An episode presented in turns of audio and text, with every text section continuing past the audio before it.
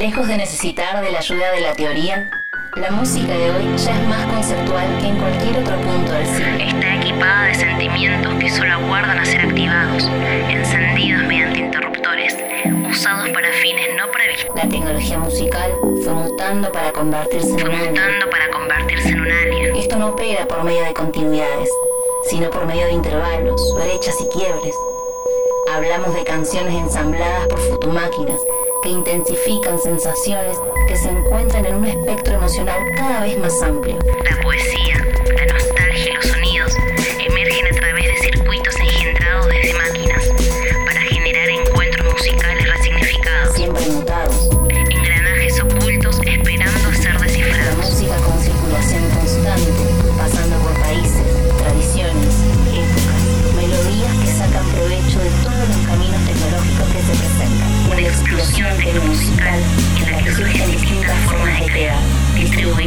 distribuir y escuchar nuevas canciones.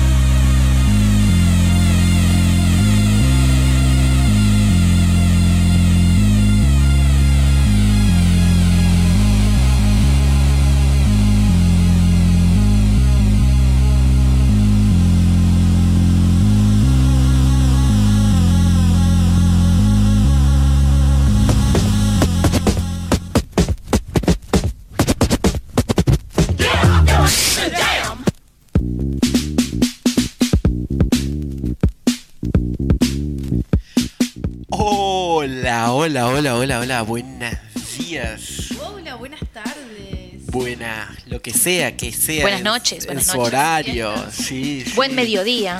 ¿Qué, qué, ¿Qué hemisferios habrá escuchándonos? Porque como salimos por internet vía el Southern Rock, eh, puede que haya algún otro hemisferio escuchándonos en, no sé, Japón, ponele. Yo creo que sí, habría que ver, ¿no? Las reproducciones. ¿Ustedes después. conocen a alguien de otro lugar así que esté...? ¿Vos? No, pero no, ¿No? creo que no, no. ¿No te escuchan? No. Pancho, si estás ahí, por favor. Da señales, da señales. mensaje. Sí. Bueno, hoy viernes otra vez la máquina, estamos, eh, bueno, en vivo para todos ustedes ahí escuchándonos. También estamos en Instagram a través de la máquina, arroba la máquina de Russell, para que, bueno, a través de lo que va sucediendo en el programa vos nos vayas contando, comentando, porque hoy va a ser un programa en donde vamos a estar muy en vivo, diría. ¿Por qué dirías eso? Muy en vivo. Muy me en me vivo, gusta esa muy en vivo. categoría. Y porque vamos a estar hablando de eventos de Insoportablemente en vivo. Yo diría Como- sorpresivamente en vivo. Ahí va. Bueno, muchos, muchos envíos, muchas formas de acompañar el vivo, de ahí estar De presentes. aparecer, digamos, Así de es. generar una experiencia más allá de lo que se está escuchando. ¿Cuándo vamos a ver una banda en vivo, no? Sí, sí, che, qué, qué feo programa les comentamos por ahí. Sí, va a ser triste. A quienes eh, no estén No. escuchándolo hoy en vivo o que no pertenezcan por ahí a la- a la pro- al país Argentina. Pero bueno, acá en Córdoba se están tomando muchas medidas eh, restrictivas de circulación y la verdad que estar hablando de bandas en vivo eh, parece Ya es como... nostálgico. Sí, Ah, da no, pero que no solo nostálgico, sino que hasta me da la sensación de distópico, diría. ¿No les, Uy. no, no les surge algo cuando ven, por ejemplo, no sé, la vez pasada, nada que ver, pero estaba viendo así como eh, goles desde las hinchadas? como filmados por Sí. el celular y no, no, no les da una sensación cuando ven a mucha gente amontonada Sí, con Sí. los goles en particular no, pero Bueno, sí, no, cuando pero- me recuerdo aquellas épocas en las que salía, en las que podíamos ir a ver una banda, cuando vemos ese tumulto de gente, pero por lo general los recitales, no extraño la gente amontonada de por sí, pero sí em, No, en un no evento sé si es musical. extrañar, es como una sensación de. No, ¿por qué hay tanta gente junta? No, No, sé a si mí es me que pasa como- extrañarlo, no, no, no. De, de ver algún show en vivo que es de mucha gente sin barbijo, digo, ay, toda esta gente sin barbijo, qué raro. Y después ve la fecha y dice, ah, claro, sí. Sí, es como 2020. que me hace ruido un toque, pero sí hay como una cosita que, que se extraña completamente del vivo, que yo creo que son esos segundos en donde vas a un show y se apagan las luces porque sabes que está por empezar. Me parece que ese es el momento como... Es el momento que vos extrañás. Sí. Bueno, y hoy vamos a recorrer justamente eh, lo contrario, porque en vez de apagar la luz, por ahí hay quienes prenden la luz, o por ahí hay quienes no tienen en ningún momento luz, no sé. Bueno, vamos a recorrer esas eh, bandas o esas puestas en vivos que eh, se animaron por ahí a jugar o romper alguna que otra convención de lo que tenemos cuando vamos a ver un concierto. Tendríamos que haber hecho una lista de qué es lo que esperamos antes de ir a un concierto, ¿no? Sí, me encanta cómo se nos ilumina la cabeza en el programa, pero en la preproducción les comento, estamos cinco horas así, bueno, a ver qué sale. Yo creo que eso es porque hacemos preproducción virtual. El- sí. Bueno, bueno, esa es otra reunión para otro momento. Ahora les decimos también que nos pueden encontrar eh, en la máquina de Russell, que ese es un canal de Telegram donde estamos compartiendo distinta datita que va adornando este programa o fundamentando eh, este programa, depende, depende. Y ahora, ¿les parece que vayamos a escuchar algo de música? Sí, sí, sí, Sí. arranquemos. Arrancamos escuchando Sunra. Sí, sí, Sunra. Bueno, ya vamos a, a hablar A seguir de Sunra. hablando. Ya vamos a hablar, primero escuchemos. Sunra. Primero escuchemos algo y vamos a hablar de Sunra después.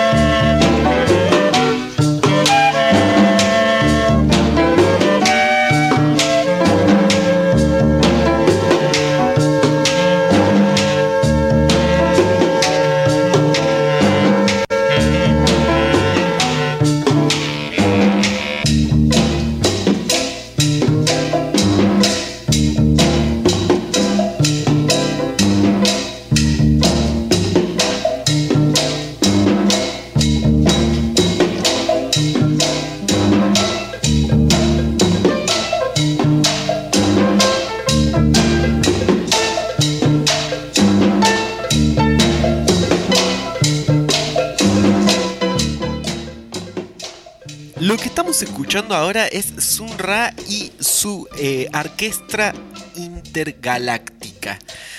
Uno de los personajes que si podemos hablar de romper convenciones ha sido tal vez una de las figuras más relevantes en lo que es eh, la música. Sobre todo porque fue como eh, innovador en todo aspecto, no solamente hablando de lo que eran sus presentaciones en vivo en materia intervención, o sea, como otras artes puestas en escena, sino también eh, innovando desde la música misma, eh, usando un montonazo de instrumentos eléctricos que para los 60, para finales de los 50, era toda una cuestión, ¿no? No era algo que voy a un recital y veías toda una orquesta con, con instrumentos eléctricos en el medio. Y también eh, en esa época, en los 60 más o menos, tampoco no era convencional el tipo de jazz que hacía él. Esto de adoptar nuevos instrumentos, de generar nuevos sonidos, era porque también el jazz entró en un proceso en donde se empezó a aficionar con cosas y donde se fue desprendiendo en lo que fue la era afrodélica. Ya hemos hablado en otra oportunidad cuando hicimos el recorrido con Kodo Ejun, que es uno de un periodista que bueno que recopila toda esta información en donde cuenta cómo fue este proceso de un poco el jazz y la importancia que tiene Sunra por no solo por eh, las canciones la forma de producción que tenía sino más bien en cómo planteaba esas ideas también sobre el escenario. Así es, eh, es muy común eh, verlo a un costado en medio de improvisación musical y el escenario convertido en una especie de pista de danza, más bien de pista de danza, una especie de centro ritualesco, diría yo, ¿no? Sí. Sí, tenía como esta eh, noción de lo ritual, incluso también en todo... Em, como en lo que tenían puesto, en la ropa que usaban, como, como vestuario, bastante teatral, todo lo, que acompañaba la música. Sí, había un, un montonazo, había un gran uso de, distintas simbologías, sobre todo, bueno, ahí justo estábamos hablando fuera del aire, eh, definitivamente de una, de una ascendencia africana. Eh, eh, no sé si puntualmente ustedes hablaban, bueno, de, de, Egipto, como que había referencias hacia las pirámides. Sí, sí, en, en, portadas, en esta cuestión de la estética que él siempre manejó con respecto a los discos y demás, siempre como hay una fuerte referencia al sol, a pirámides egipcias, a como esos gorros medios raros como Cleopatra, no me está haciendo el nombre ahora, y también la percusión, ¿no? Que un papel importante ahora justamente eh, les recomendamos para que después puedan sumergirse en este mundo de Sunra que presenta hay un videito en YouTube que se llama Sunra eh, Intergalactic Orquesta, en donde hay todo un despliegue de percusiones, músicos, perfo. Sí, sí, ahí eh, vamos a estarlo compartiendo en el Telegram seguro, en la máquina de Russell, porque está muy bueno. Y lo que quería por ahí eh, comentar es que no era una cuestión que se limitaba al escenario. Eh, Sunra fue justamente como una especie de, de, de filósofo inclusive se convirtió como, que sus músicos, eh, la gente que, participaba de sus escenarios convivía. Eh, de, esto hablamos mucho hace, hace un tiempo cuando hablamos de la fraudelia justamente, porque había mucha reivindicación eh, política o sociopolítica de la cultura inclusive a, la que, a la que pertenecía Sunra, ¿no? o sea, como que no era una una cuestión estética y listo, me bajo del escenario y me voy a mi casa y nada, no sé, como era toda una cuestión, una forma de vida y eh, llevada y expresada mediante distintas artes en el escenario, que la verdad eran, era, muy importante y eh, ¿cómo es? Em, bueno, raro me sale la palabra raro, era muy raro ver eso, este despliegue en los escenarios. También eh, era escritor de poesías y muchos de sus, poesías, de sus poemas aparecían en las portadas de los discos y los fanzines que editaba.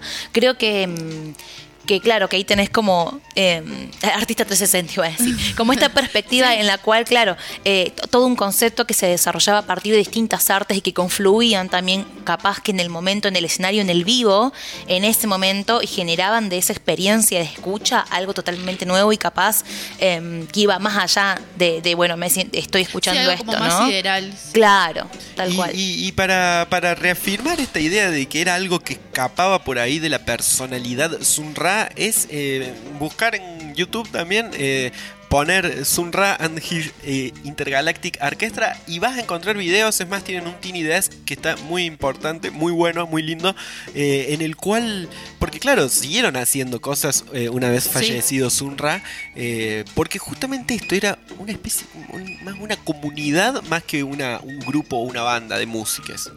Sí, sí, sí, sí. Me parece importante también recalcar esto, ¿no? De que justamente los, músicos, los artistas, todo lo que, lo que pertenecían a la orquesta iban cambiándose, iban y venían, formaban grupos, siempre como que se mantuvo esta línea de seguir haciendo música bajo esta línea eh, y, bueno, ir participando con, con diferentes artistas.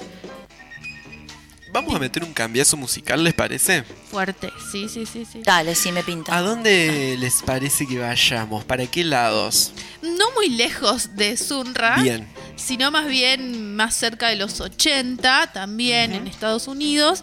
Ah, ya hemos hablado también de Parliament y Funkadelic, que también esto, ¿no? De las, eh, las interpretaciones en vivo formaban parte del contenido musical que tenían. Venía muy ligado una participación con la otra, la forma en la que en la que se desplegaban y esta concepción de comunidad también. Parliament y Funkadelic eh, conocido como el P-Funk a través de eh, Jod Russell, que es como el cabeza que fue armando estas bandas. Bueno, proponían que en el escenario sea algo como más itinerante. Así que vamos a escuchar un poquito de, bueno, de P-Funk y volvemos. A good evening. Uh, do not attempt to adjust your radio. There is nothing wrong. We have taken control as to bring you this special show. We will return it to you as soon as you are grooving. Uh, welcome to station WEFUNK, better known as We Funk, or deeper still, the Mothership Connection, home of the extraterrestrial brothers, dealers of funky music, P Funk, Uncut Funk, the bomb. coming to you directly from the mothership. Top of the chocolate Milky Way. 500,000 kilowatts of P-Funk power. So kick back, dig, while we do it to you in your eardrums. Oh, me? I'm known as Lollipop Man, alias the long-haired sucker. My motto is... Make, make mine the P-Funk. I want my funk uncut. yeah, make my funk the P-Funk. I want to get funked up. I want the P-Funk. Yeah. Make mine the P.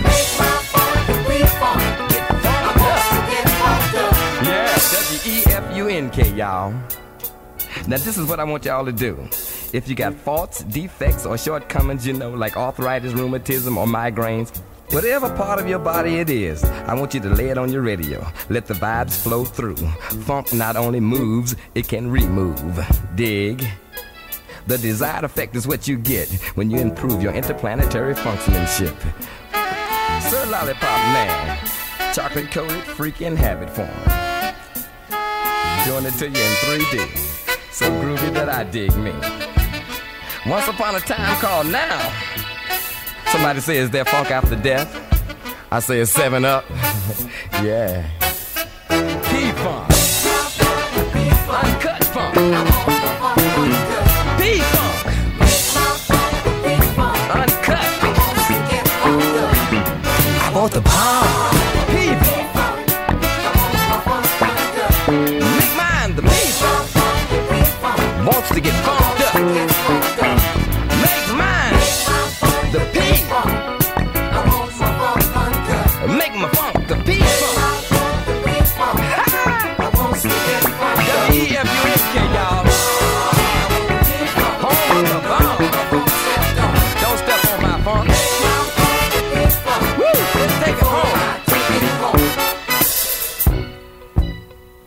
Yeah, I dig. Let me put my sunglasses on. That's the law around here. You got to wear your sunglasses so you can feel cool. Gangster lean. Y'all should dig my sun rooftop. Well, all right. Hey, I was digging on y'all funk for a while. Sound like it got a three on it though to me. You know, I was down south and I heard some funk with some main ingredients like Doobie Brothers, Blue Magic, David Bowie. It was cool. But can you imagine Doobie in your funk? Ho, W E F U N K. We funk. Make my funk the beat funk. Ho. Oh, I want my funk uncut. Oh, make my yeah. Him, I want the bomb. I want the P funk, y'all.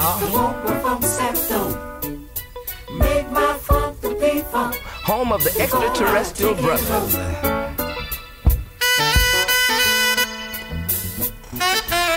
Getting deep.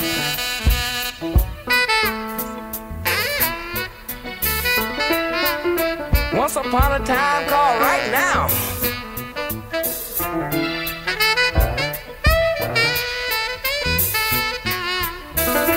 Ain't it funky now?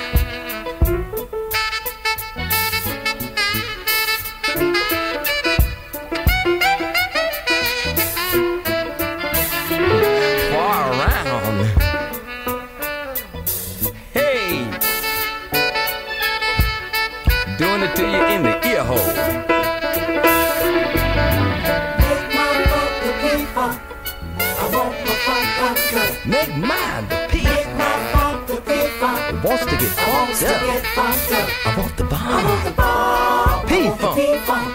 Don't want my funk stepped on. Oh, make my make my funk the P-funk before I take it home. Yeah.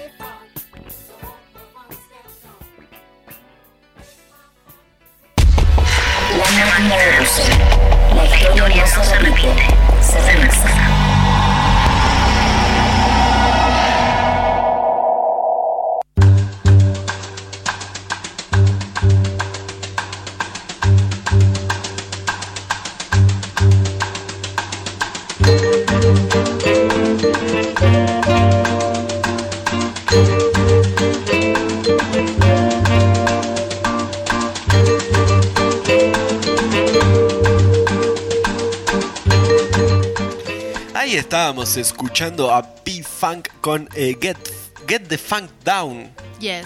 Oh, qué bien, Qué bien. Es eh, una. Hay un video de esta banda en vivo que onda en medio del video y es como. O sea, como todo el mundo eh, con sus eh, vestimentas, una luz muy fuerte, mucha gente en escena. Bueno, eh, la cosa es que en un momento dado, empieza a bajar una nave espacial eh, haciendo referencia a este imaginario que también era parte. o sea, parte del puntapié que dio también Sun Ra, ¿no? Con esto de, de imaginarse un futuro y que en ese futuro haya un fuerte eh, contacto con lo, con lo espacial, con lo exterior.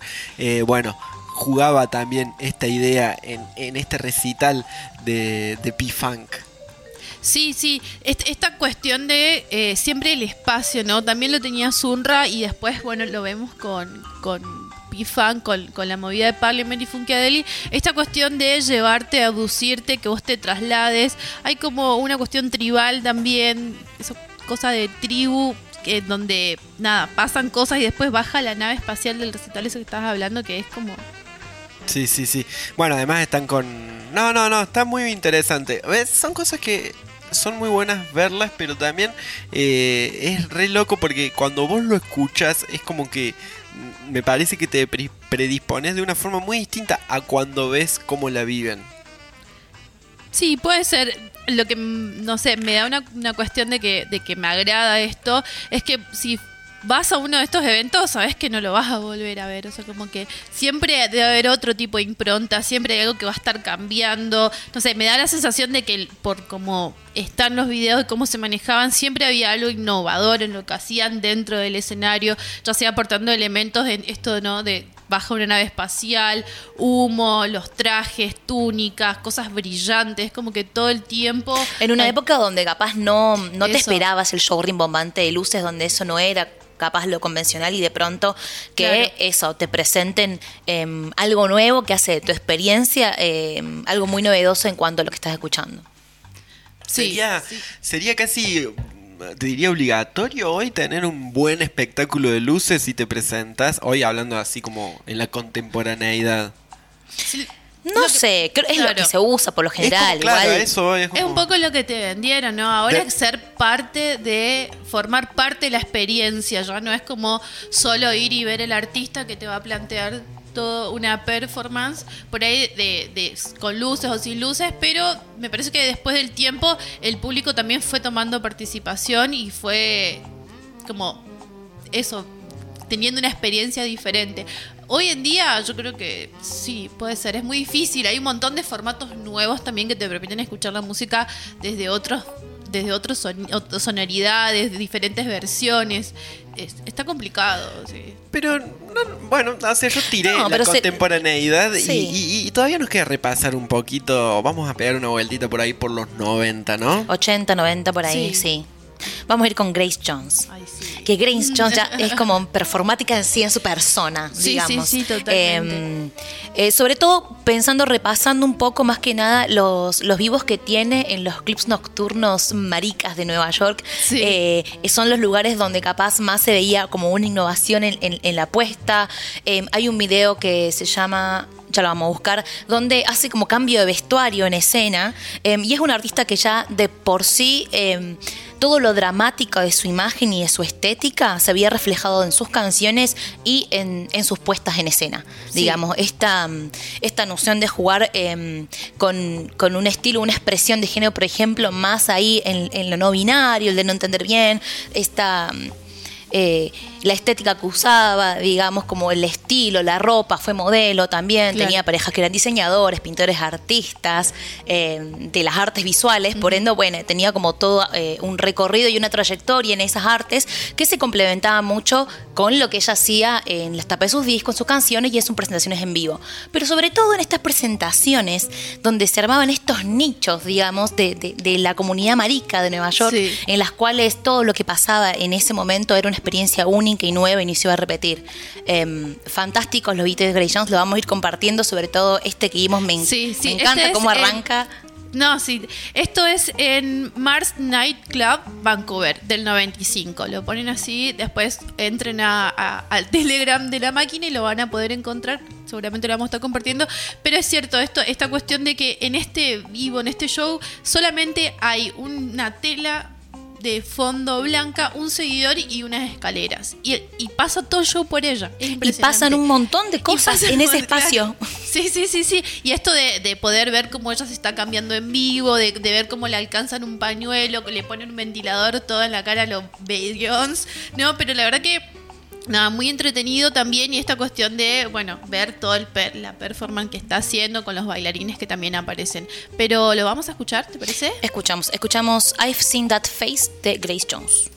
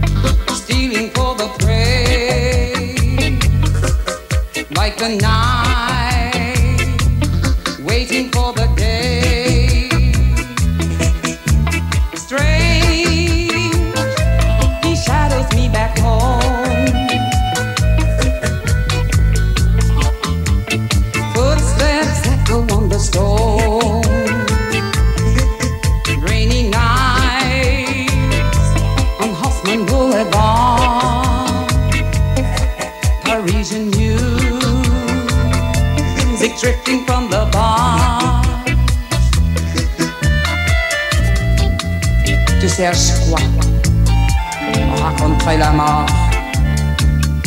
Tu te prends pour qui? Toi aussi, tu détestes la vie.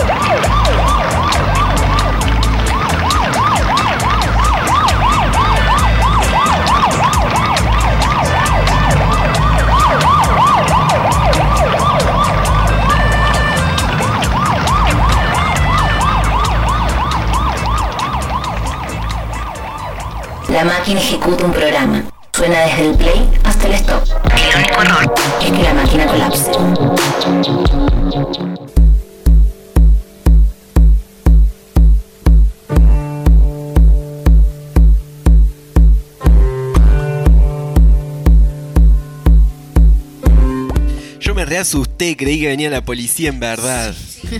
Qué loco, qué estaba loco. distraída, yo no entendía nada. ¿Cómo No, yo a dónde tampoco. va a ir la ayuda? No, no llamemos la distancia. Es que bueno, vieron, es tan performática la Grace Jones que le mete todo. Que pensás que de verdad, que no sabes qué puede pasar. No, no, no, te comes el viaje. Bueno, eh, ahora nos vamos a otra banda que también es, tiene sobre todo esta presentación, eh, estoy hablando de Talking Heads, las cabezas que hablan, eh, que tienen esta presentación que es eh, Don't Make Sense, que, que significa no le... No, le, No tiene, sen- no eso, tiene sentido. No tiene sentido. Y es muy bueno porque empieza el escenario vacío Sí, y se va completando de a poquito sí. para que al final todo esté lleno como, como nada, como, como cualquier persona que cree que va al escenario, a un, a un recital, va a estar antes de empezar. Pero no, lo van armando a medida que va, va avanzando el recital. Sí, sí, sí, sí, es tremendo. ¿Se, se entiende la idea de lo que dije? Sí, no? claro, es como que, bueno, vos vas a un recital. Sí. ¿Qué esperas? Que esté, bueno, todo puesto, por ahí una, alguien corriendo con un cable, una última prueba de sonido, ahí la batería que falta, que tun, que tan. Eh, y después, bueno, arranca la banda ahí, de cero. Bueno, en este caso no. O sea, mientras vos estás, como mientras ya arrancaba el recital y el show, se iba armando, digamos, a la par que, que- que iba avanzando el Claro. recital, se iba armando el escenario. Que es como, bueno, una forma novedosa de, de acercarte a- al momento ese de preparación de una banda. Es como que cambia mucho, creo, ahí el diálogo em, corta con la, intim- o sea, audiencia. como que corta una intimidad directa prácticamente. Es como imagínate que estás cortando, te cortan la entrada, vas entrando y de repente te vas sentando, ves el escenario a medio hacer y decís, ¿qué está pasando acá? Y de repente sale el, el- el cantante y empieza a tocar y hay una guitarra, eh, está como el- una radio al costado, como, como muy también... ¿qué- ¿Qué va a pasar acá? Y de repente ves Claro. que, que se empiezan a armar las cosas. Claro, que- sí me estafaron. Falta la mitad de dónde está la batería, dónde está la guitarra. ¿Dónde está la banda? Claro, yo pagué por una banda completa. Y de, de repente ves cómo se va formando todo, cómo se va armando y cómo el espectáculo también ellos en vivo. No, bueno, sí. Sí, tiene una cuestión corporal hermosa. Sí, sí, sí, de la presencia, la forma de interactuar, no, tremendo. Stop Making Sense se llama el, el recital este del que estamos hablando de Talking Head eh, y es del 1984. La flasharon, está Sí, muy la reflasharon, muy Sí, bien. Sí, sí, sí. Porque encima, además de esto, como que recién hablábamos de Sunra metiendo, eh, además de, bueno, en la escenografía, en lo musical también, porque agregaba instrumentos eléctricos que para el momento Claro. era muy innovador. Eh, también los Talking Head eh, reversionan, inclusive, bueno, la vamos a escuchar ahora, pero reversionan muchas de sus canciones porque, claro, primero entra el cantante, después entra la bajista, después entra la baterista. Entonces, entonces como que hasta que esté la, la banda completa, las canciones que van tocando eh, suenan Claro, nuevas. sí, o sí. sea, porque suena con la guitarra solamente, con solamente la... O sea, claro, es una nueva forma de, exper- de experimentar la canción, digamos, como Sí, sí. modificaron totalmente tu escucha y también tu, tu visión de lo que está pasando. Fantástica la propuesta. Yo siempre Sí. pienso de, de- de estos shows, digo, ¿en qué momento, o sea, se reúnen y dicen, bueno, yo quiero que este show sea así? Que la gente vaya entrando y primero sale uno, después sale otro, es como eso, ¿no? Pensar. A mí me tocó una vez eh, estar en un, en un lugar, en un teatro, me acuerdo que llegó un artista y cuando vio la cúpula abierta del teatro dijo, quiero que pase un dron por ahí arriba y se filme todo. Es como... Inspiración ahí en el instante. Al instante. Se me ocurrió hacer esto. Pam, se hace realidad y genera, bueno, nada, esa experiencia única de decir, yo estuve con los Talking. Heads viendo cómo nos dan el escenario. Yo escuché el tema de esta forma. También, también. ¿les parece que vamos a escuchar Vamos Psycho a- Killer? Vamos. en este recital Stop Making Sense de 1984.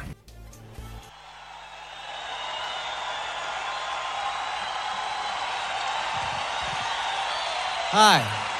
I got a tape I want to play.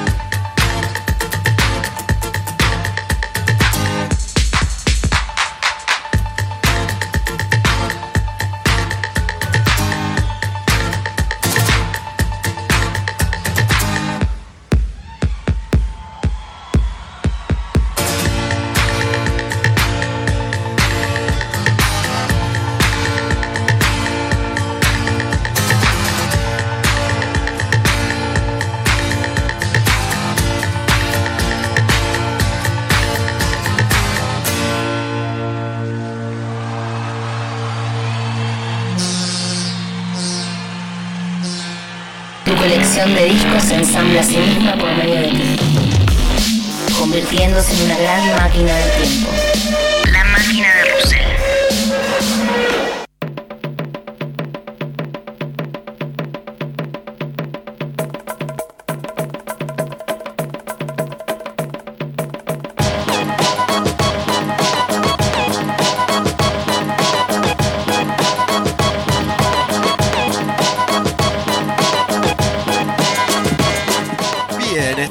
Escuchando entonces Psycho Killer, Taking Head. Como se habrán percatado, la batería estaba un poquito poco, poco natural, porque justamente era esa radio de la que vos nos decía, Vani, que Sí. va al principio, le da play y empieza a sonar eso. O sea, es como una pista la batería, no es una batería real. Después creo que en el cuarto tema suman ahí la batería. Ahí va, ahí va, ahí va. Sí, sí, está buenísimo. Posta que es un, un recital muy interesante para verlo. Muy sobre entretenido, todo. Sí. claro, sí. Sí, sí, porque la, la- la música igual está eh, muy buena, pero, pero bueno, es un recital de Talking Head, qué sé yo. Eh, le- ¿a, a dónde nos vamos ahora? ¿A dónde nos va? Ahora nos vamos Ah. a una pequeña anécdota. Nos venimos para acá. La anécdota pasó Sí. acá en estos territorios argentinos. Es, eh, qué momento, qué momento. Hermoso me pareció. Bueno, lo contemos porque hermoso me pareció ese momento. Em, es un recital de Nirvana. Sí. En el 90 y- 94 96. 92 habíamos visto. Ah, 92. ninguno, Sí, sí, sí, claro. sí, sí. Sí, sí, en el 92. ¿Fue el último que hicieron acá? Sí. Creo que sí. Sí, fue el último recital de Nirvana. Hasta te diría que fue el único. A ver, vamos a buscarlo. Pero bueno, ¿qué pasó en ese reci? Fue del 92. Octubre del Ahí 92. va. Sí. Octubre del 92. Bueno, eh, las teloneras, Calamity Jane, un trío punk de pibas que fueron Sí. teloneras de Nirvana, que fueron muy abucheadas por el público, muy abucheadas por el público, les tiraron cosas, se portaron para el orto.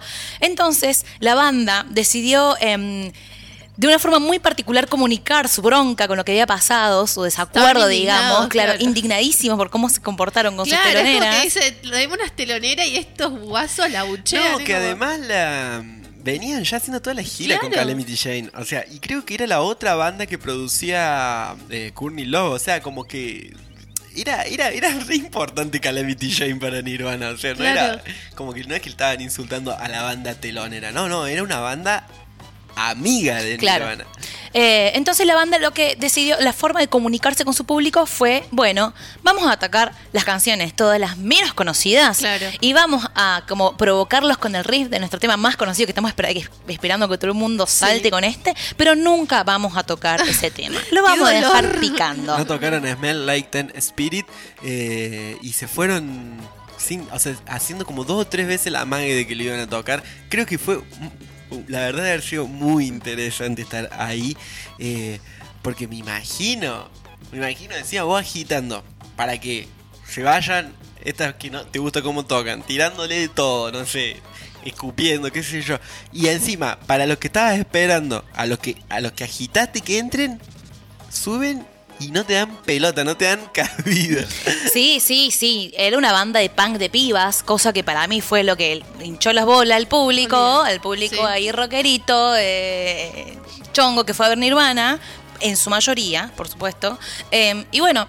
Empezaron a buchear, la banda se les devolvió de esta forma. Muy interesante cómo decidieron comunicarse con su Sí, público, sí, la estrategia Que, que- que usaron, digamos, para, para demostrar su disgusto y para, bueno, nada, no, no, no quedarse callados con lo que había pasado. Así que, bueno, pero lo que vamos a escuchar en realidad es un tema de Calamity Jane, casualmente. Así que vamos a escuchar, Vamos a este trío punk eh, que, bueno, que no lo pasaron muy bien cuando vinieron acá.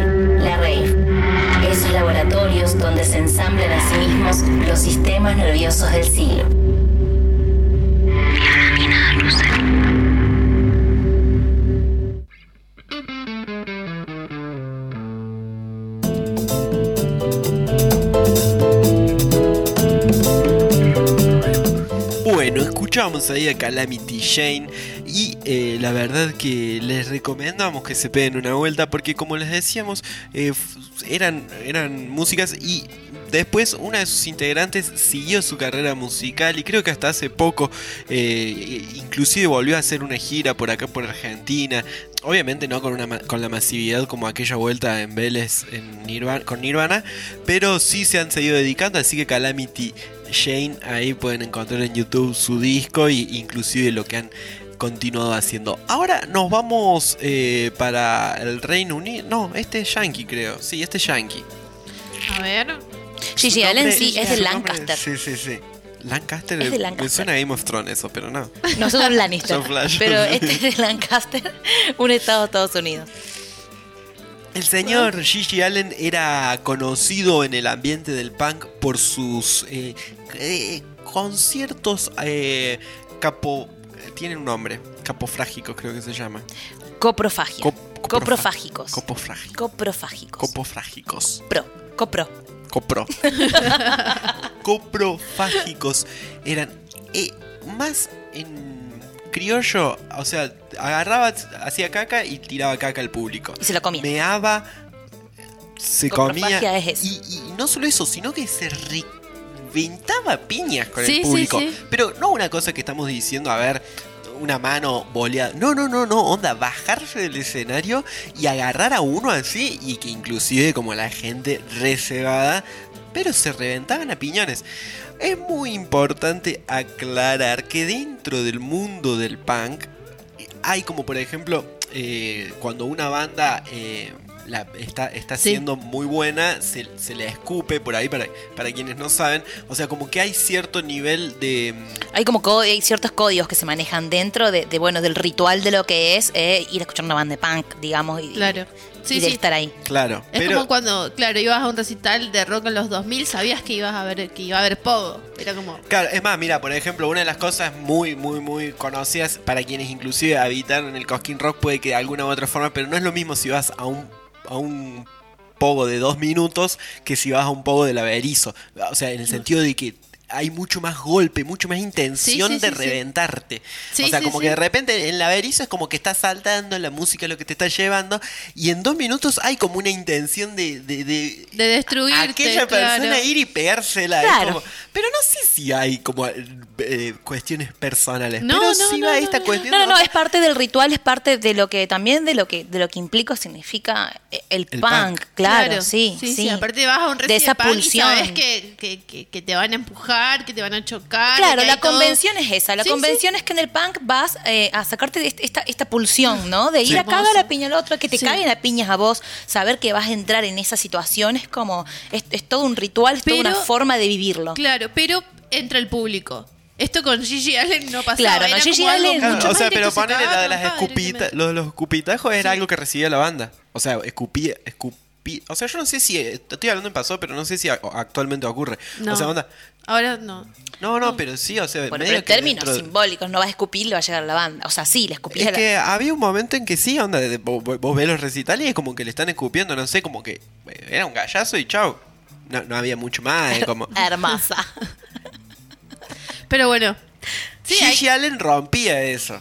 O sea, Sí, como que iba más allá de eso, porque justamente era eso. Y inclusive, bueno, no sé, vos ves, pones videos obviamente, y es como que no terminás de entender. Musicalmente, Gigi Allen, al, re- al, al- contrario, me parece de lo que veníamos hablando de Sunra, al contrario de lo que fue Parliament, Funkadelic, eh, Gigi Allen no era muy buen músico. Sí es verdad que tuvo una carrera muy prolífera, eh, tuvo eh, eh, preso por violación, y cuando salió de esto, el tipo como que intentó volver a, A- ah, a rodar, Claro. pero eh, no tuvo mucho, mucho éxito y se estrenó un documental en el que eh, dos días después, eh, después del estreno, eh, o sea, en este documental se, re- se, se relataba, se contaba esta vida de, de Gigi Allen, era como una especie de, de biografía del tipo, y eh, tres días después del estreno fallece. O sea, mediante una super intoxicación, inclusive, bueno, como que medio que la gente con la que estaba no se enteró hasta mucho tiempo después, que el tipo estaba, estaba muerto, o sea, como un momento, y eh, tuvo sus funerales, fueron dos, eh, en uno justamente como que se hizo todo este ritual, eh, como eran sus recitales, se podría decir. Ah, O sea, como que performático se- hasta que se murió, nomás te digo. Así como... Claro, porque era como toda una corriente Sí, dentro sí. del punk que lo seguía. Y era ya. un código que se permitía, o sea, los que seguramente iban y estaban ahí entendían que podían pasar eso y lo seguían consumiendo o no. Pero me- me interesaría mucho como escucharlo, que dicen, lo vamos a escuchar. Vamos a escuchar entonces algo de Gigi Allen. Don't talk to me.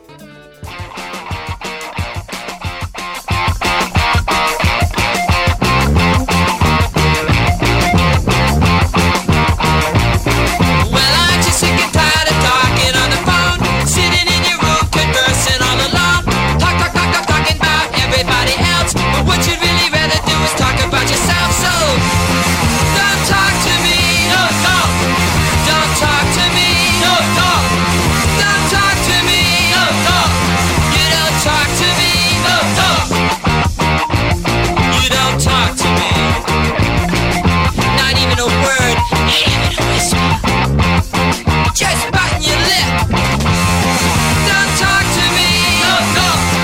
Don't talk to me, no. Don't talk to me, no. You don't talk to me, no.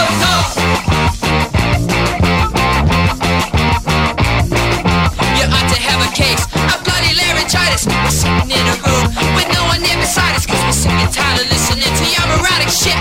Why don't you just shut your mouth? Stop acting like a twit.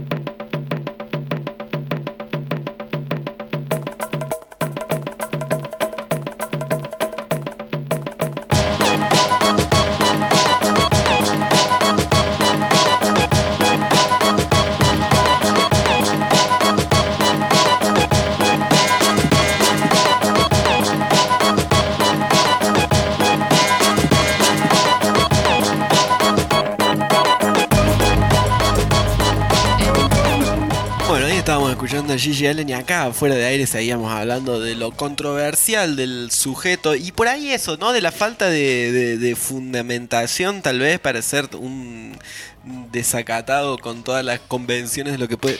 Como que de repente no perseguía nada. No, claro, simplemente era el, el- el- el desacato. Porque sí, o bueno, o esto, el, llevar a las cosas a los límites de, de lo vivible, de lo posible, digamos, como llevar las cosas a ese límite.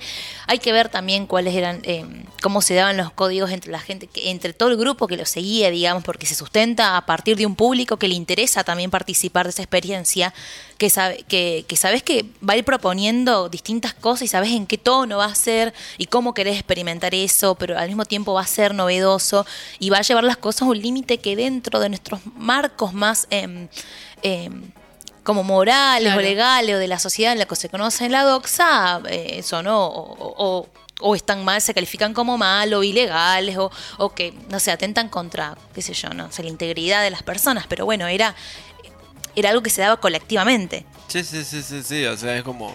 No, no es Imagen que, el punk. Que, claro, no era que claro. nadie iba ahí, che, me reventó un piñón y no la veía venir. Nada, nada. O sea, los ves hasta que inclusive hay un par así como que suben a buscarlo. Bueno. sí, sí, eh, no, no, no, no está, es realmente sí, creo llega a límites sí. que yo por ahí no puedo ver, sí, porque de verdad que es muy intenso todo lo que, lo que llega a suceder, eh, porque bueno, creo que se dejan también llevar por el devenir de, de, de esa apuesta, digamos, de esa perfo, que lo están viviendo ahí, es, realidad mezclada con la idea de ficción, digamos, pero eh, sí, llega a límites por ahí que, qué sé yo. Yo no, hay cosas que no, no me pintaron ver. No, no. la verdad. Vamos ahora a cambiar y no tanto, o sea, como, a ver, seguimos con este, con esta idea eh, de, de, romper un poquito lo que puede llegar a ser la presentación en vivo. Ahora nos vamos a, más ahora, más al presente, nos venimos y vamos a escuchar a, a Marc Revillet, que es eh, más conocido en el mundo virtual. Más conocido en el mundo digital. Es quien hace muchas eh, transmisiones en vivo vía YouTube. Eh, yo no sé si usa Twitch. Yo estoy segurísimo que YouTube sí lo usa. Sí. Y en, las transmisiones en vivo justamente lo que hace es eh, son set set eh, de electrónica, ¿no? Sí. Pero utilizando y siempre depende, bueno, eh, ya hemos pasado de, de, Mark Revillet con, por ejemplo, Erika Badu, o sea, como que siempre tiene a alguien que invita y van creando, es un proceso de crear en el momento. Era muy interesante, obviamente, Mark Revillet en el 2020 subió su cantidad de espectadores, hasta hizo colectas que llegaron a millones, eh, porque justamente tuvo muchísima más eh, popularidad, pero antes hacía presentaciones en vivos en donde jugaba con este concepto que, que, era justamente improvisar con lo que proponía. En este caso vamos a escuchar un fragmentito de un show que hace en Ámsterdam. Claramente todos los shows de Revillet, como todas sus transmisiones en YouTube, eh, son eh, distintas. O sea, no hay nada eh, copiado. Claro. Sí es verdad que no cambia, por ejemplo, los instrumentos que usa. Siempre tiene las mismas maquinolas, siempre tiene los mismos sintetizadores, los mismos disparadores. Pero va cambiando, obviamente, el concepto dependiendo del de las motivaciones que vaya, las, incentivaciones que vaya teniendo para eh, hacer claro, música. no es el típico DJ al que vas a ver y bailar, que, que, ni siquiera por ahí vas a ver, sino que vas a escuchar lo que tiene para pasar, sino que hay un condimento que también vos podés ser parte. Claro, Claro, sí, sí, sí, sí, sí, te meten, te meten, muchas veces, sí, además en este recital hay gente que le hace como que en otro momento, lo que vamos a escuchar ahora, él justamente como que empieza a jugar de que está rodeado de personas porque empieza a darse cuenta de que, no, bueno, como que empieza el recital, entonces ve para adelante, ve para el costado, ve para atrás y todo hay gente, entonces como que empieza a jugar con esta idea de que está rodeado, pero hay otros fragmentos en donde no sé, por ejemplo, a esas personas que están ahí al costadito de él les hace decir una palabra y empieza a lupear esa palabra y ahí arranca y, y posta, se cuelga mucho, o sea, hace un set muy interesante, pero bueno, vamos a escuchar a Mark Revillet en Ámsterdam hace 2019, no sé cuántos años. We're surrounded right now. I'm surrounded on all sides. I'm surrounded on my right flank, surrounded on the left flank. Forward, up, back. I'm surrounded, I'm surrounded, I'm surrounded, I'm surrounded, I'm surrounded, I'm surrounded, I'm surrounded. I'm surrounded.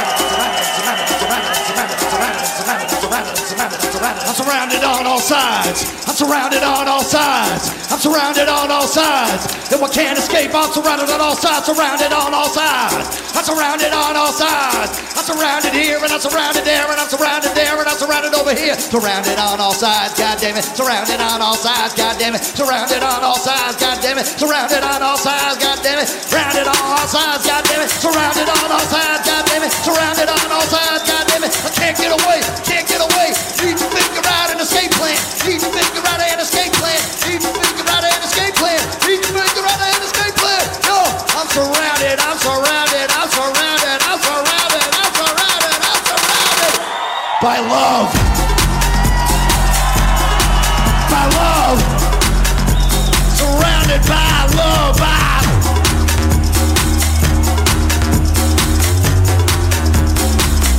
surrounded by.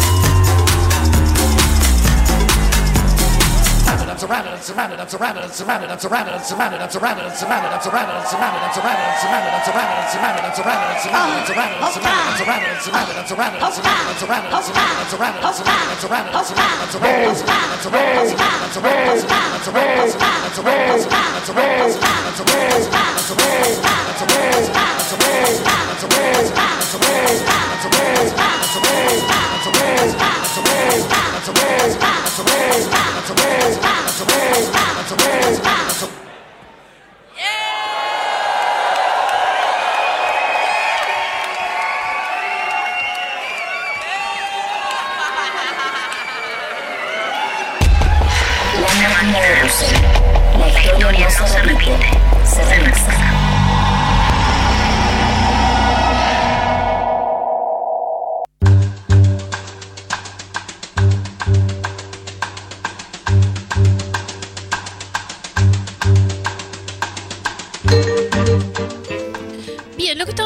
Escuchando era Marc Rebillet en una presentación que hizo en Ámsterdam donde contábamos que tenía particularidades de- en cuestiones de que había mucha improvisación, jugaba con el público, el videito que está colgado también se lo ve a él muy frenético, como todo un personaje, se para arriba de la mesa que tiene, se saca una bata que... ¿A quién te va, hizo que acordar?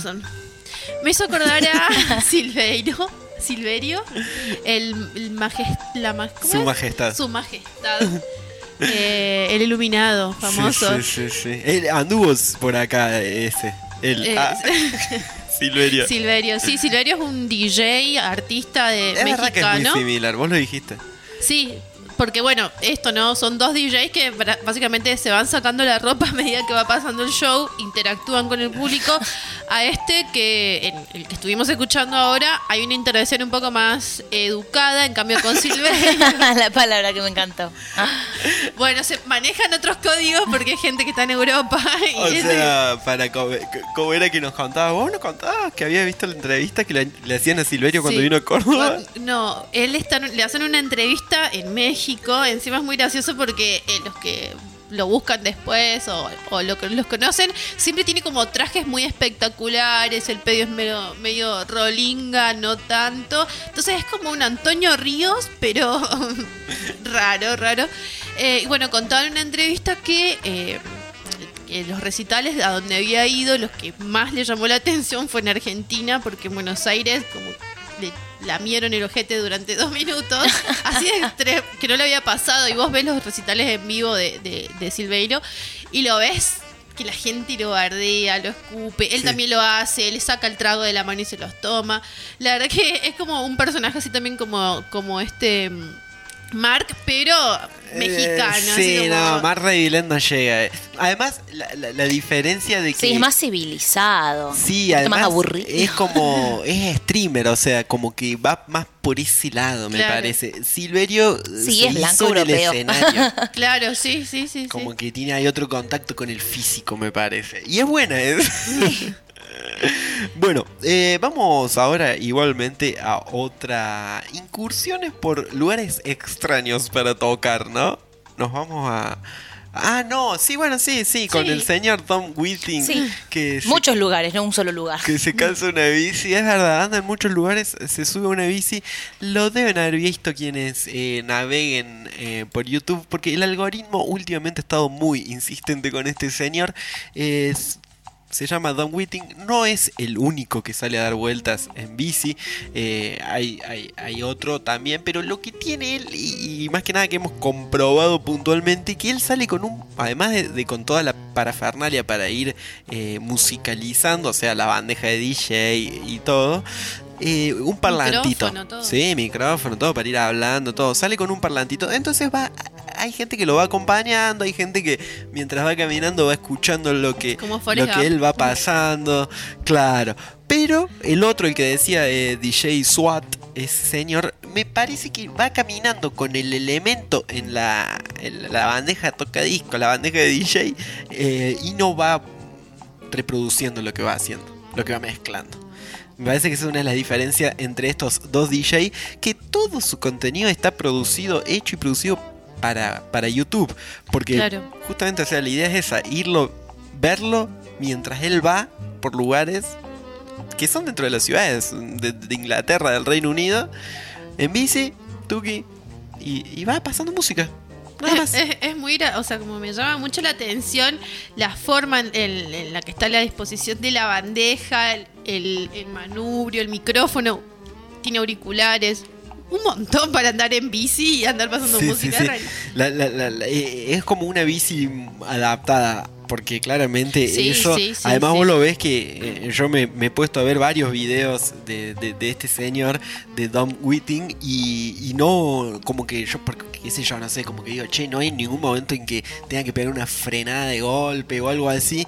Y es como que sí se ve que, por ejemplo, no sé, cuando tiene que bajar el cordón o tiene que doblar rápido porque se puso justo el semáforo en verde o cosas así, como que se ve que la bici está bien preparada para que él pueda hacer esas maniobras cómodo. Claro. Y también que va por calles bien asfaltadas y hermosas. no se Ah, mete en otro eh, lugar. Eso es verdad. Además O sea, de que siempre son está en ese lugar. bicisendas. Sí, sí, O sí. sea, sí.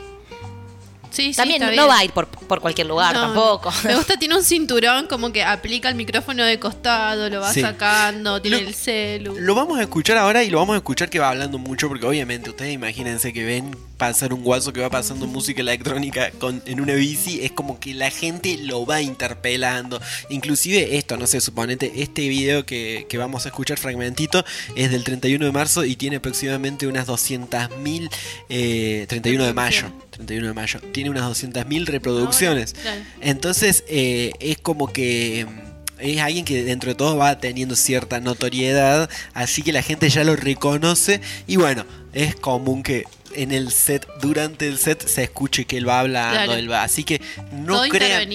Claro, no crean que está mal, o sea, justamente por eso, porque él va en su bici, eh, Don Whiting, pasando distintos sets de electrónica que va eligiendo. Y bueno, nada, en este caso, en este que vamos a estar escuchando, va acompañado de una horda de ciclistas. Hay veces que va solo, hay veces que va con otro amigo, como que en cada video el contexto es distinto. Lo que sí, siempre es él en la bici, por bici sendas en provincia, no sé, espacios del Reino Unido. Vamos a escucharlo. I can't believe how many people are here. Just. There's no cars that are getting around us right now. Absolutely no cars. That's mate here. He can hold a wheelie for a hot second. Oh my gosh.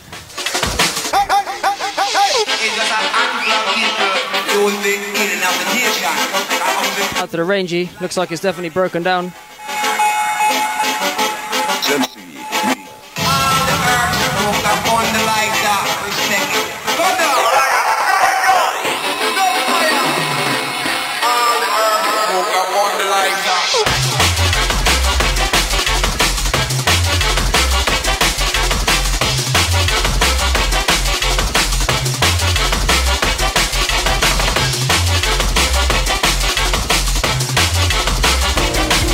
Everyone's locking in on Facebook. I can't see the stream right now because my phone's not working. But I hope you're all enjoying it just as much as we are.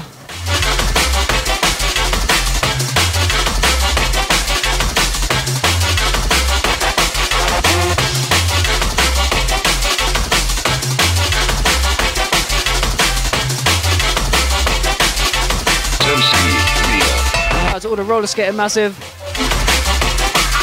Plenty of roller skaters. What's going on?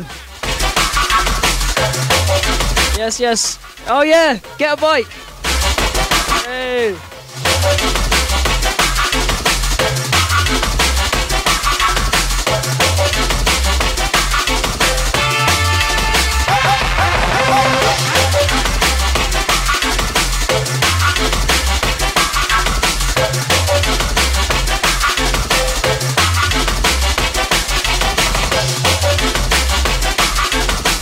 To everyone that's at Brighton Beach today. Hope you're having a blessed Sunday, bank holiday, and all that.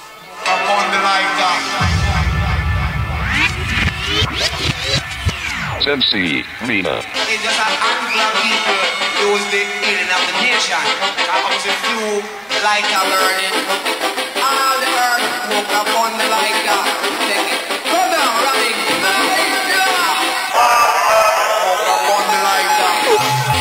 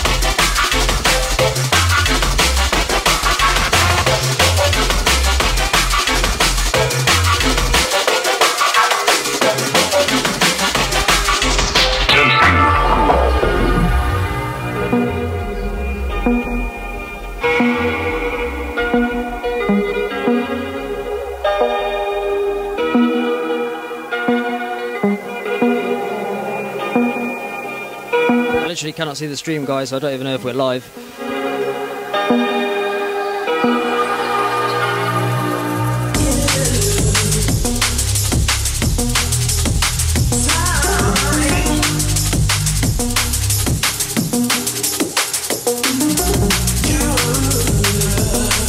Guys, if you're just joining on Facebook, I can confirm that my good friend Jacob has just told me we're still live. As all the disco and the basement crew. If you get a sec, please be sure to give a stream a like and a share. We are heading through Brighton. We've got a massive crowd behind us. It's a blessing.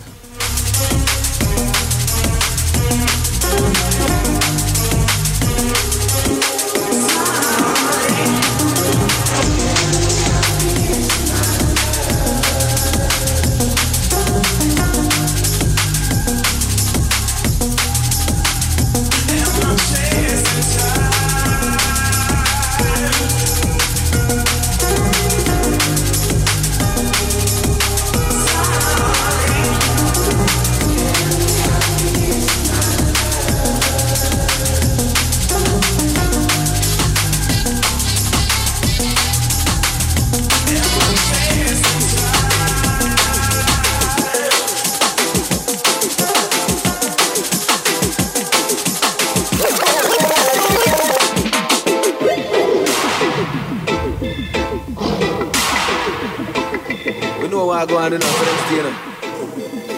Them love put pressure youth, them.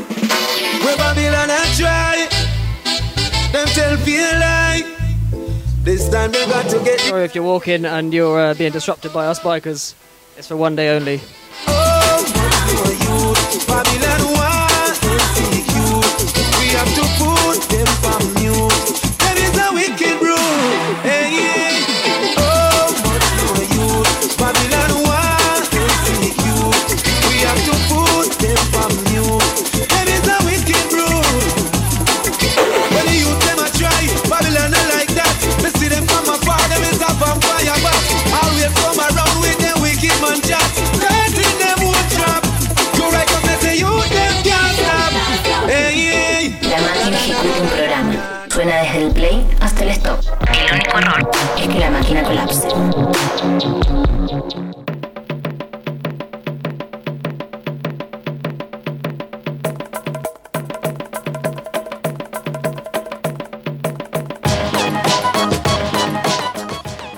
Estábamos escuchando al señor Tom Whiting. Pareciera que fuese extraído de un programa de radio, pero no se crean que no está diciendo más. No se crean, digo, no, no se.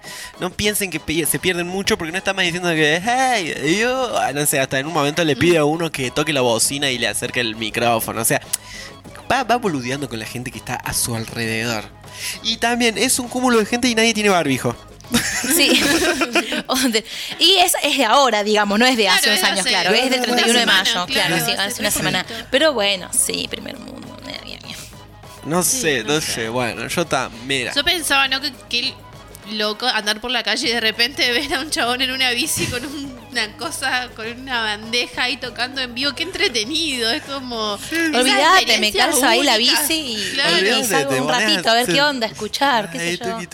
Sí. Sí, Vamos a sí, ver dónde sí. te lleva después. Re motivador, re motivador el señor eh, Dom Whiting. Así encuentran su canal de YouTube. Bien, y ahora pensando en, e- pensando en esto de experiencias únicas, de momentos en donde por ahí te encontrás en el lugar indicado, en el momento indicado y pasa algo extraordinario de repente.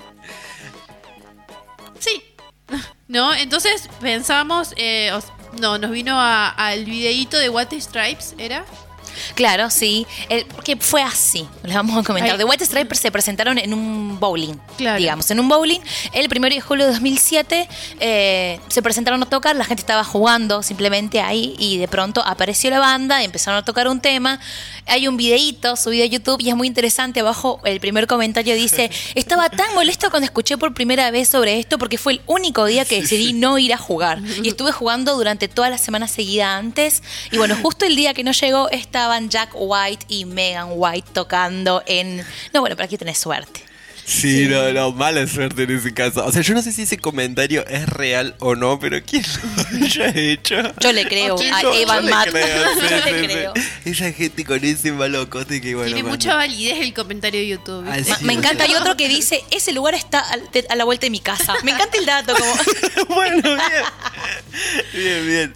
Es que es lindo. Bueno, debe ser lindo reconocer así un lugar nada que ver en YouTube. Y encima justamente donde eh, se caen los White Stripes. Igual no hay hay una buena grabación porque no fue un recital ni Claro. para promocionar nada. No, no, O fue sea, así muy, muy de improvisado. Claro, como los, los Beatles arriba de. de- Claro, pero igual viste que hay como un registro, inclusive co- ha- hay como un registro visual de lo que fue el momento. Sí. O sea, como que hay, hay algo que podemos rescatar. De este momento de los White Stripes hay como videos. No sé, porque celulares no, pero o sea, es como unos videos que se escuchan mal, todo. O sea, es como Claro. que no, no está. Qué raro igual porque tu producción sabe que vos por él estás por hacer eso, como lo- los Beatles. O sea, No, como es que, me parece que en este caso no, como no fue así, o capaz que la intención también era eso, reducirlo a esa única experiencia donde, bueno, no, no hay otra intención más que el de jugar un rato, generar este, este momento, que cuando, bueno, estás filmando un video para tu videoclip, o bueno, vas a hacer una Claro. presentación que si bien sigue siendo novedoso y sorpresivo, lo tenés preparado de antemano, Claro. sabes que te van a filmar. En este caso, eh, Jack White decidió simplemente ahí pelar la viola y junto con Meg y tocar en el, un en bowling, el bowling. abierto y entró. Tal cual. Vamos a escuchar entonces una de las canciones. eh, ¿Qué pasa? Que vamos a escuchar dos canciones. Ah, ¿dos canciones? Claro. ¿Cuál es la Vamos a escuchar la- el otro tema es The Adventures of the Race Dance. Ah, el de los Red Hot. Es los Red Hot, Que claro. es Justamente acá sí se ve una cuestión más que onda. Sí, la gente no sabía que iban a empezar a tocar en un techo en California, pero los Red Hot sí sabían. Porque estaban preparando el videoclip para lanzar el nuevo disco. Así es, un videoclip eh, muy discutido porque antes había sido grabado ya este videoclip. O sea, cuando se suben al techo de, de, de esta, de este lugar en, en California. En California, sí. eh, ya tenían un videoclip para la canción eh, esta de The Adventures of Rain Dance. Eh, ya tenían una can- un videoclip. ¿Qué es lo que pasa? No les cuadraba, no les terminaba de cuadrar. Pero nunca se supo si a Anthony Kiet, eh, o sea, a, a los integrantes de los Red Hot Chili Peppers Sí. o a la gente que produce a los Red Hot Chili Peppers, o sea, a las empresas, a, a las cosas. A Porque sellos, era claro. de una, no me acuerdo el nombre ahora, de una, de una, de una cineasta, de estudiante de cine. Se ve que era medio flashero el concepto, como que relataba la- la- las peripecias de alguien que medio que venía como sufriendo en las calles de California. No sé, se ve que el videoclip iba más por ese lado. No terminaba de cerrar, no terminaba de convencer.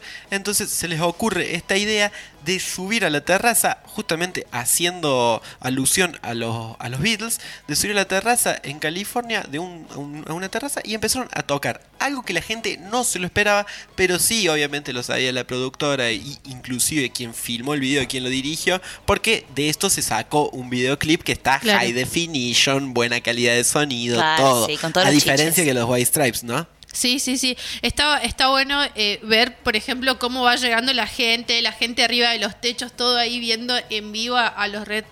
Sí, No, sí. tremendo. Contaba que como justamente iba a ser algo que no iban a tener mucha preparación, no tenían muchas medidas de seguridad preparadas, pero que bueno, justamente, o sea, como anda, confiaron en que, che, loco, no, no la flashen, no sé, no se tiren de arriba, no sé, no se coman el viaje de Gigi Allen. No, ¿Vos decís que el, que el público de los Red Hot se le tiraría así? no, no, de que a los Red Hot hagan algo así, como que el, el director No, del videoclip, claro. o sea, dijo, onda, no vamos a poder montar eh, redes de seguridad Ahí y va. cosas así si se llegan a caer, así que no la flashen en la terraza. Así que que no se caigan, que no hay seguro, se no hay al borde. Claro, claro. Bueno, vamos entonces vamos a a escuchar, escuchar. estas dos canciones. Escuchamos The Adventures of the Ray Dance de los Red Hot Chili Peppers y después escuchamos I Just Don't Know What to Do de The White Stripes.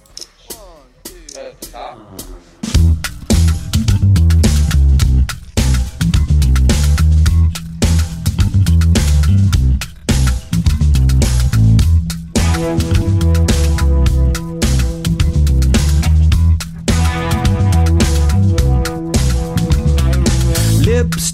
junkie, debunked, all in one. She came back wearing a smile. Looking like someone drugged me, they wanted to unplug me. No one here is on trial. It's just a turn around and we go. Well, and we go. Oh, oh, oh, oh.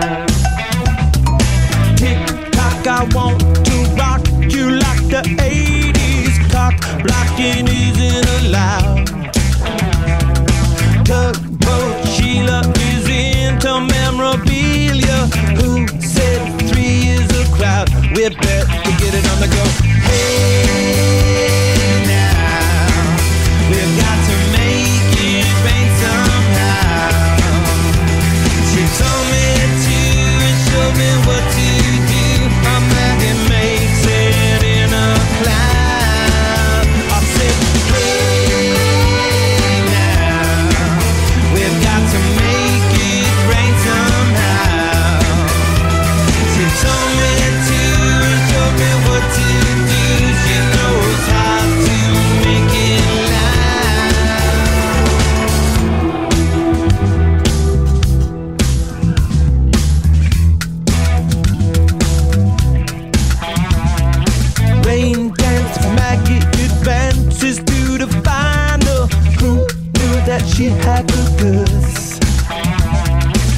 Little did I know her body was warm, delicious by no to your neck of the woods. I want to live a little bit.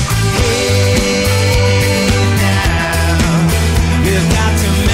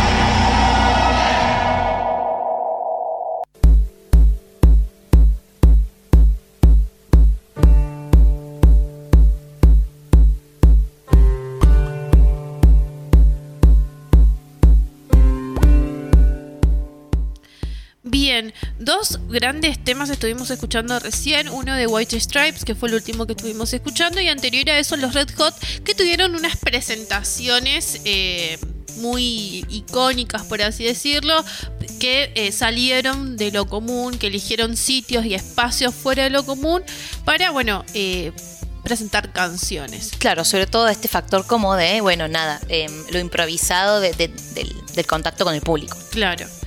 Bien. Y ahora, de estas formas de interactuar con el público, vamos a, escuchar y vamos a hablar un poquito de Snarky Puppy, que es un, eh, un grupo de multiinstrumentistas que están eh, de Nueva York, que formaron esta banda que es una mezcla de jazz con soul, RB, que sacaron un primer eh, disco que se llama Family Dinner Volumen 1 y lo particular de la presentación de este disco es que lo hacen en un teatro con muy poca gente y esta gente está como está dentro del escenario, O sea, están sentados en Claro, como alrededor de la banda. todo alrededor de la banda con auriculares. Y a través de esos auriculares escuchan el show en vivo que, que van presentando.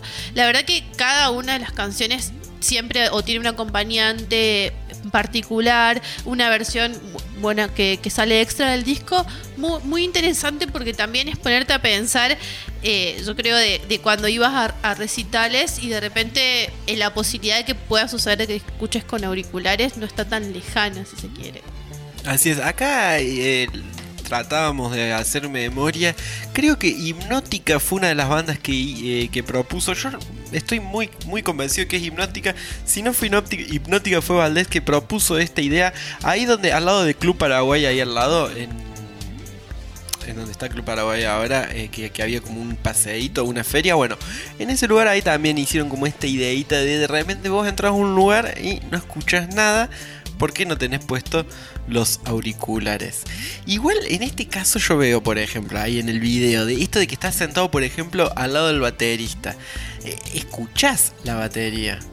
Más allá de los auriculares. ¿Cómo será ese coso? Eh, o sea, Sí. suelen ponerle los plásticos a las baterías para que vi- vieron que suelen estar como con- en unas cajitas de vidrio, es muchas veces las baterías en los escenarios.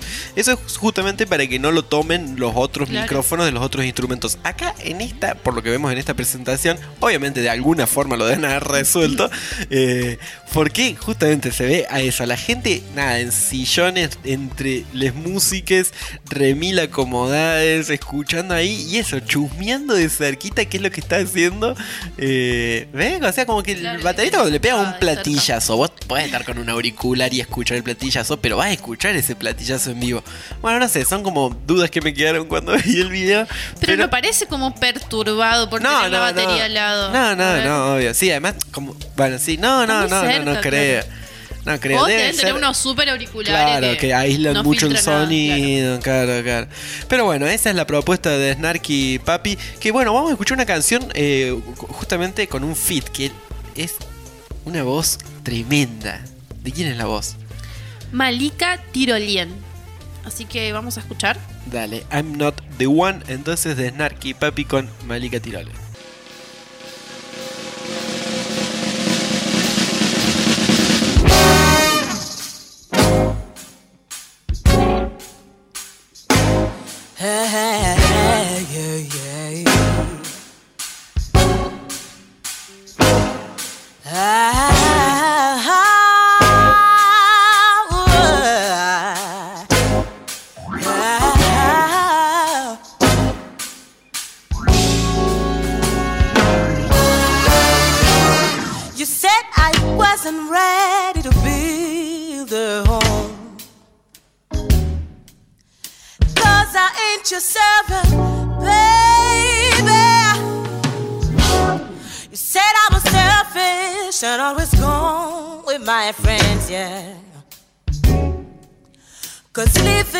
You drove me crazy. Now, if you want a little toy or a pet to spend your day with, boy, just know that I am not the perfect person for the role. I ain't your mom. Yeah. I ain't your sis. No, no. I ain't your kid. I'll never be. I ain't your shrink. I'm just the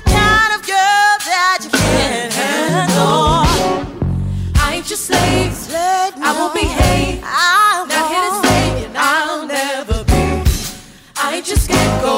You think you can do this all on me?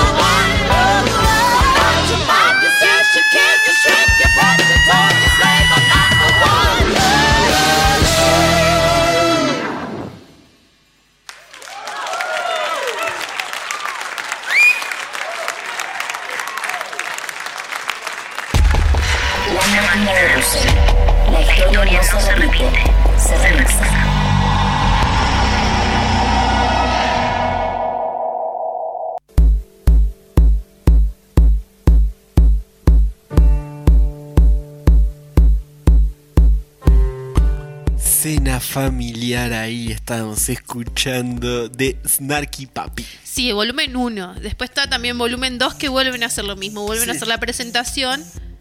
Pero hay más gente en la presentación del volumen 2. Sí, hay más gente también con auriculares, pero están ahí interviniendo. En el, claro, están a, inclusive como que, o sea, lo bueno, ah, lo que me gustó a mí de la presentación 1 es que todo el público está en el escenario entre las músicas.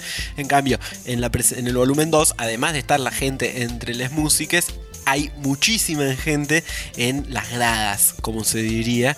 Eh, pero sí, la verdad que es eh, muy bueno. Y además son, bueno, canciones de ese estilo que espectaculares, como vos decís, van invitando a gente que se suba al escenario y que aporte su magia. Así que Family Dinner volumen 1 y 2 muy recomendables.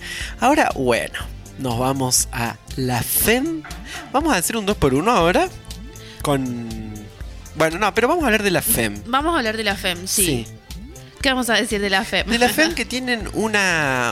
A mí me pasó, fue muy gracioso porque cuando fui Vinieron a la Argentina la última vez, hicieron, eh, vinieron para un festival. Yo tuve la suerte de ir al festival, pero en el festival estaban como una de las primeras bandas, o sea, como que abrían el festival.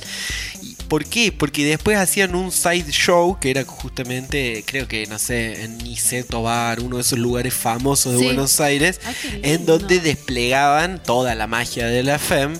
Así que en el festival tocaron dos o tres temas, creo que en su momento, o sea, no habían sacado Miseré, que es el segundo disco, creo que era solamente Psychotropic Berlin.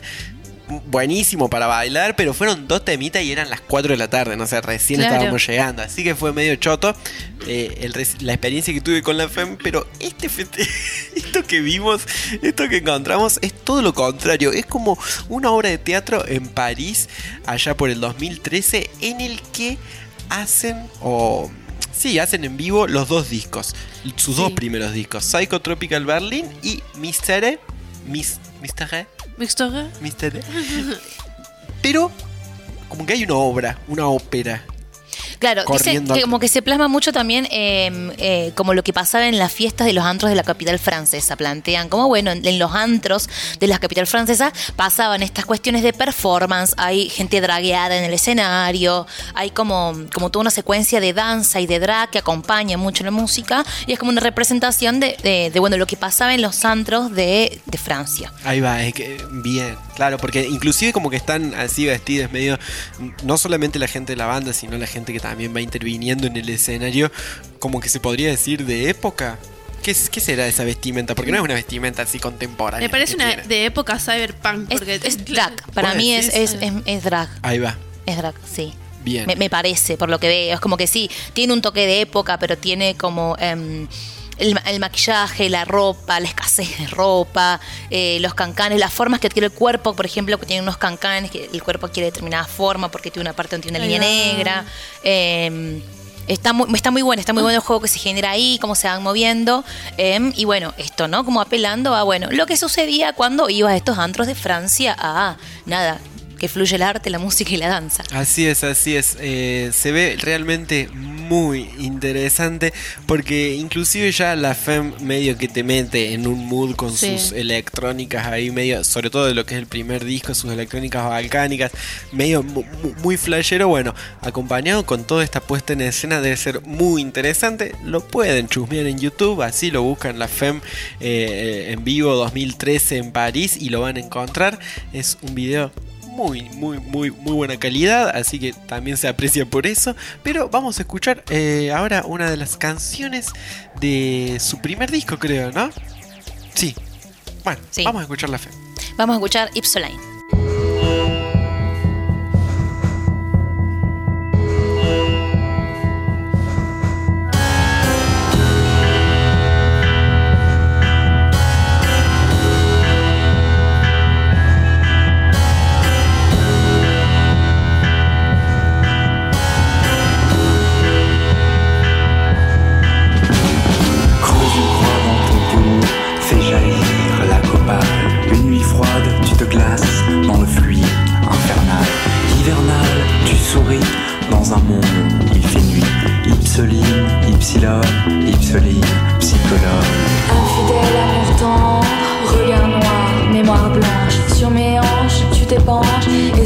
Tu te lances.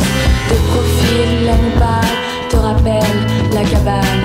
Amnésique du dimanche, psychotrime te débranche. Du beurre dans ton saumon, faisant jaillir le napalm. Lentement, tu oublies dans les tubes qui s'embrument, qui s'enrhument près du lac. Tu ressens les premiers symptômes et tu mets les pieds dans l'eau, noyé seul dans ton citron.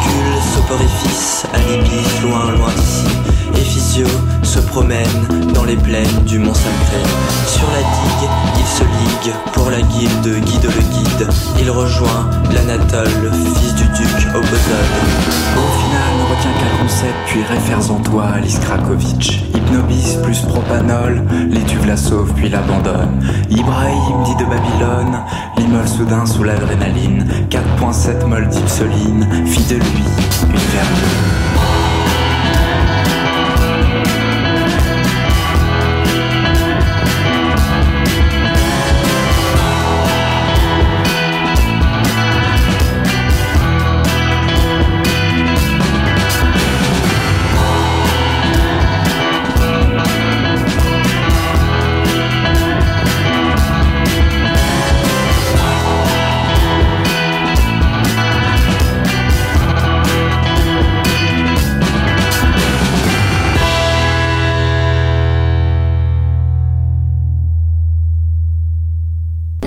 Ejecuta un programa. Suena desde el play hasta el stop. El único error es que la máquina colapse. Rock Concert Movement number 63, bringing out Venus Hum.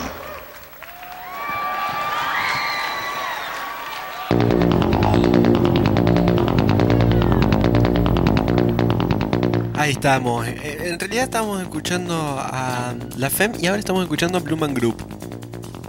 Group, sí. con Venus Hum, que todavía no empezó a cantar, pero en breve va a Eh. empezar a cantar y nos vamos a tener que ir Ya, para cuando sí. cante. Sí, porque está buenísima la canción. Podemos contar igual dos segunditos que pasan en, en el show. Sí. Bueno, contale. Yo lo cuento. Bueno, Blue Man Group son unos eh, señores que se pintan todo de azul y eh, hacen instrumentos, por lo tanto también son luthieres eh, con cosas de PVC, de todo. Bueno, la cosa es que la flashan bien flashada en esta presentación en vivo. Todo el recital lo va manejando una máquina que está representada por una pantalla que está al fondo donde va marcando todos los movimientos del recital. En algunos momentos hay que bailar, en otros momentos hay que cantar, en otros momentos hay que saltar. Bueno, justamente en este momento hay que escuchar a Venus Hum, que es la invitada, que bueno, justamente entra todo de una forma ahí eh, muy armoniosa con el momento. Y los eh, Blue Man Group, o sea, no, los Blue Man eh, son quienes van respondiendo las órdenes de esta máquina y alentando a la gente que también las responda. Porque, por ejemplo, si la, si la, si la, la máquina dice Now is the moment to dance. No sé, para que bailen. eh, Entonces como que empiezan a agitarle al público de que baile todo. Una experiencia muy Una interesante. flayada hermosa, me Sí, encanta sí, lo interactivo sido ir a eh, ver que se proponen siempre. Sí, Todo sí. muy sincronizado, aparte las luces, el vestido de ella. No, el vestido de ella es espectacular. Sí, sí, sí. El Bueno, vestido de Hum es espectacular. Bueno, eh, la, la canción también es buenísima, así que nos despedimos de esta máquina Russell. Le agradecemos a la gente ahí que nos estuvo escuchando. La Clary tiró el datazo de que de la Rivera no era hipnótica la banda Que hizo los su presentación acá en Córdoba con eh, solamente auriculares. Así que muchísimas gracias ahí para eh, por, por, por esa ayuda a memoria. Y también eh, mucha gente se vio impactada y motivada con esta con este DJ que sale En bicicleta. en bicicleta. Sí. Sí, sí, sí, sí. A tirarse ahí unos beats en, en las calles. Bueno, así que esperamos que nos digan. eh, Nos vamos a ir encontrando personas por acá en los, en los horarios que nos dejen, eh, ahí con el parlantito en la bici. Bueno, también invitarles a que si ustedes tienen un show, así que digan, este show es una super perfo, le gusta mucho, le parece que, que tiene algo espectacular y nos quieren compartir, ahí arroba la máquina de Russell en Instagram, esperamos sus mensajitos. Seguimos escuchando, con esto ya cerramos esta máquina de Russell de Blue Man Group con Venus Hum tocando eh, una super canción. I feel love. Chau.